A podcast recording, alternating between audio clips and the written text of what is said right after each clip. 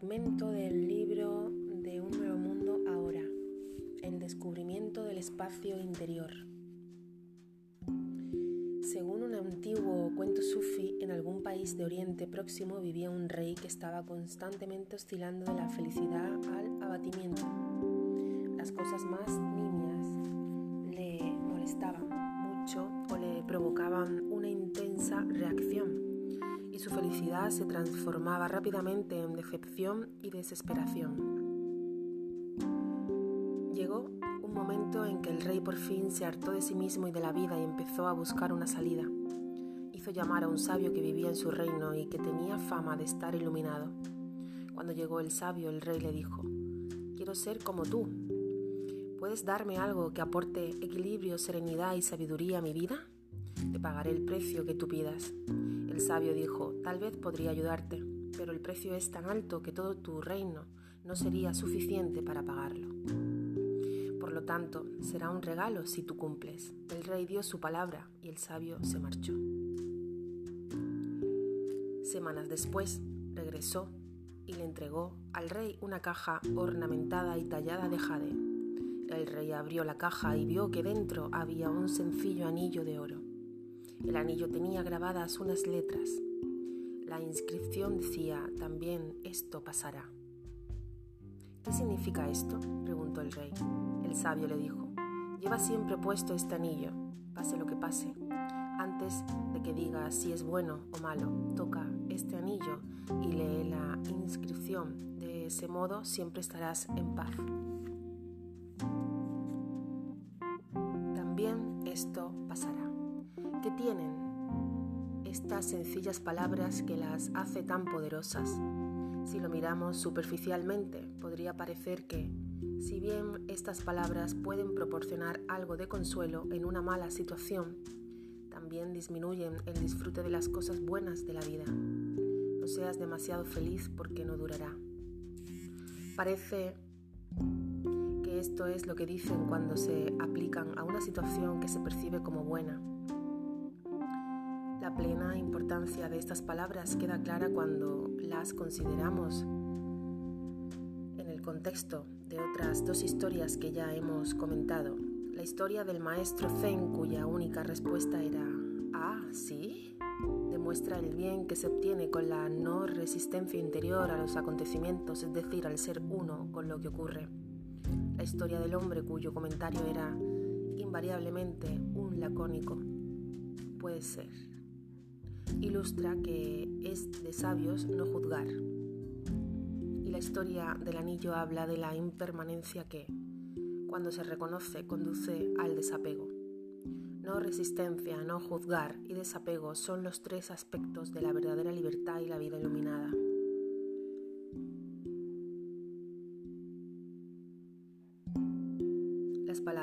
Grabadas en el anillo no te están diciendo que no goces de lo bueno de tu vida ni pretenden simplemente aportar algún consuelo en tiempos de sufrimiento.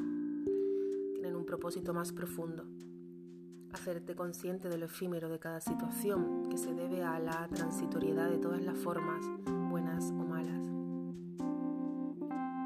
Cuando te haces consciente de la transitoriedad de todas las formas, disminuye tu apego a ellas y dejas de identificarte con ellas en cierta medida. Estar desapegado no significa que no puedas disfrutar de lo bueno que el mundo te ofrece. De hecho, lo disfrutas más. Cuando ves y aceptas la transitoriedad de todas las cosas y la inevitabilidad del cambio, puedes disfrutar de los placeres del mundo mientras duren, sin miedo de perderlos y sin angustia acerca del futuro. Cuando estás desapegado, ocupas una posición más alta, desde la que contemplar los acontecimientos de tu vida en lugar de quedar atrapados en ellos.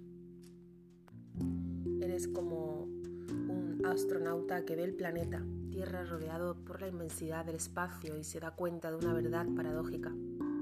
La Tierra es preciosa y al mismo tiempo insignificante.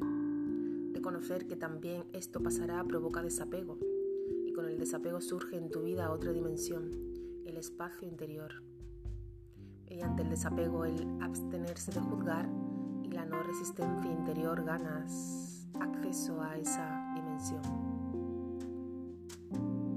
dejas de estar completamente identificado con las formas, la conciencia, lo que eres, queda liberada de su aprisionamiento en la forma. Esta liberación es la aparición del espacio interior. Llega como una quietud, una sutil paz en lo más profundo de ti, incluso ante algo aparentemente malo. También esto pasará. De pronto, hay espacio alrededor del suceso. También hay espacio alrededor de los altibajos emocionales, incluso alrededor del dolor. Y, sobre todo, hay espacio entre tus pensamientos. Y de ese espacio emana una paz que no es de este mundo, porque este mundo es forma y la paz es espacio. Es la paz de Dios.